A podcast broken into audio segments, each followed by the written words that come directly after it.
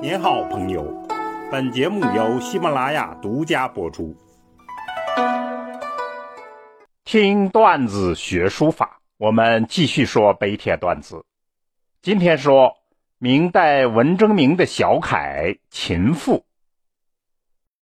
灵魂出窍之美。《秦赋》是魏晋名士嵇康的作品。他为什么要写《秦赋》呢？其实是以秦自喻。司马氏要杀所有的不同政见者，那么嵇康这种不是权贵的，是必杀无疑。爱秦的嵇康，最后在刑场上弹了旷世琴曲《广陵散》。文征明为什么要写《秦赋》呢？科举考试失败，浪迹江湖，后来好不容易当了个小官备受折磨，又回到乡间，以书画为生，直到去世。晚年在痛苦中寻求高远的平静，在此心境之下，他热衷于小楷，这便写了大量的小楷名作，《秦赋》是其中的代表。嵇康。这个人呢，上奇任侠，而在书斋中过了一生的正宗文人文征明，竟然在内心里藏着嵇康的精神境界。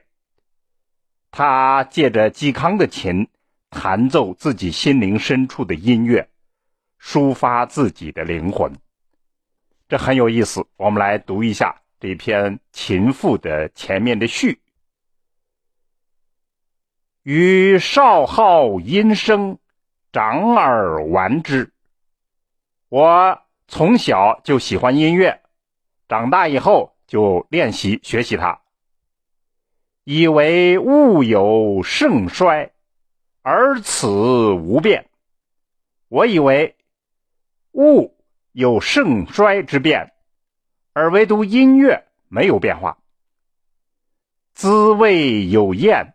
而此不倦，人喜欢的滋味有厌倦的时候，但是音乐是永远都不厌倦的，可以导养神气，宣和情志。音乐可以导养人的神情气质，可以调和人的情绪意志。处穷独。而不闷者，莫近于阴声也。人处于穷困潦倒、孤独的境地之下，唯独有音乐可以使他不闷。是故复之而不足，则吟咏以四志。所以反复还不足以表达。那么就以吟咏来配合，表达自己的情志。吟咏之不足，则寄言以广义。吟咏还不足以表达的话，那么就附上语言来表达自己广博的思想。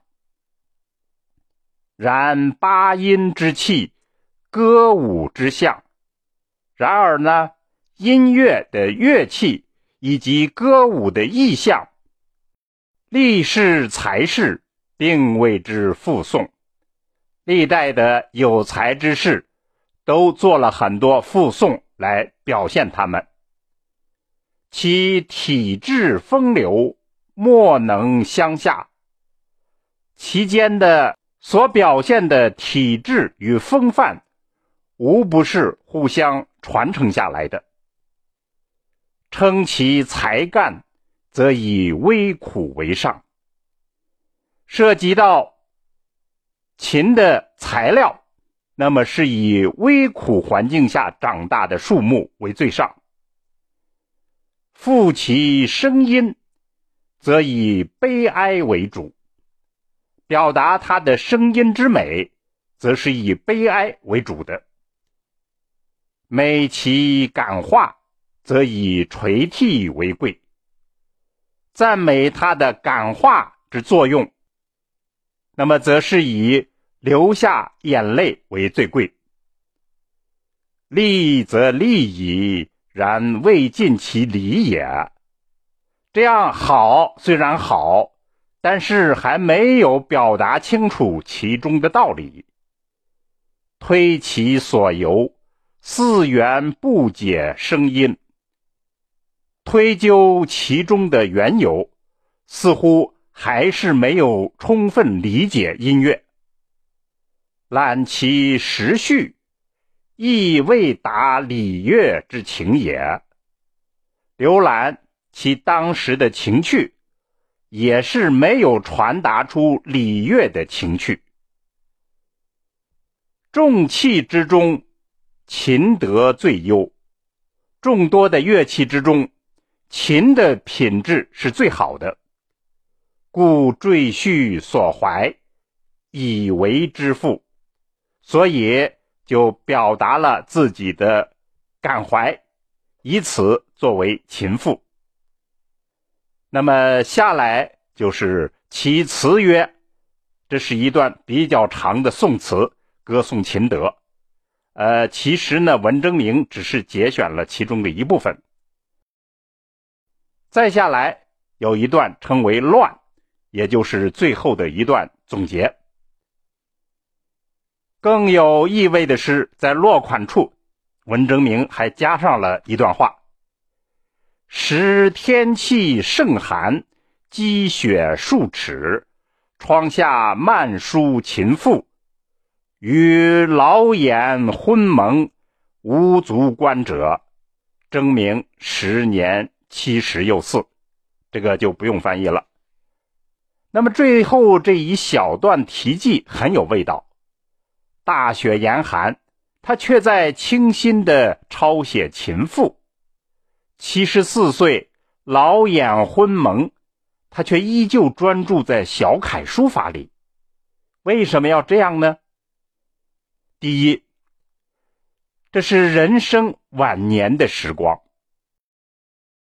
文征明的精神被概括为和而戒，就是平和而倦戒。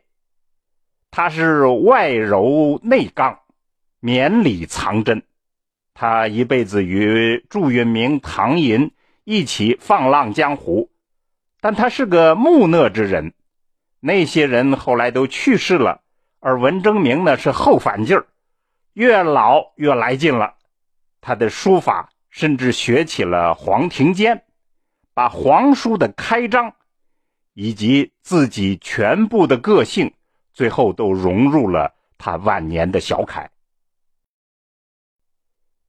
第二，这是他小楷的巅峰。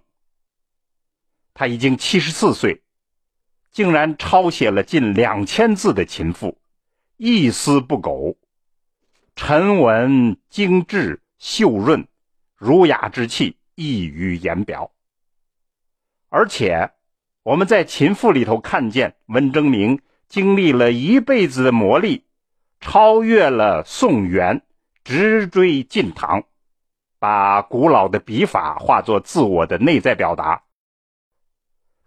更可以看出，在那一瞬间，文征明的灵魂似乎出窍了，离开了漫天大雪，离开了七十四岁的老我，穿越到了嵇康的时代，听见了嵇康的琴声。荡漾在琴赋中间的，也许正是令文征明陶醉的遥远的广陵散。总之，毕生的功力、骨子里的追求、一时的机缘与灵感之中，呈现为秀雅的笔法、超迈的节字、天然的章法，这便是文征明晚年。炉火纯青、浑然天成的小楷境界，足可玩味。好，听段子学书法，我们下文再见。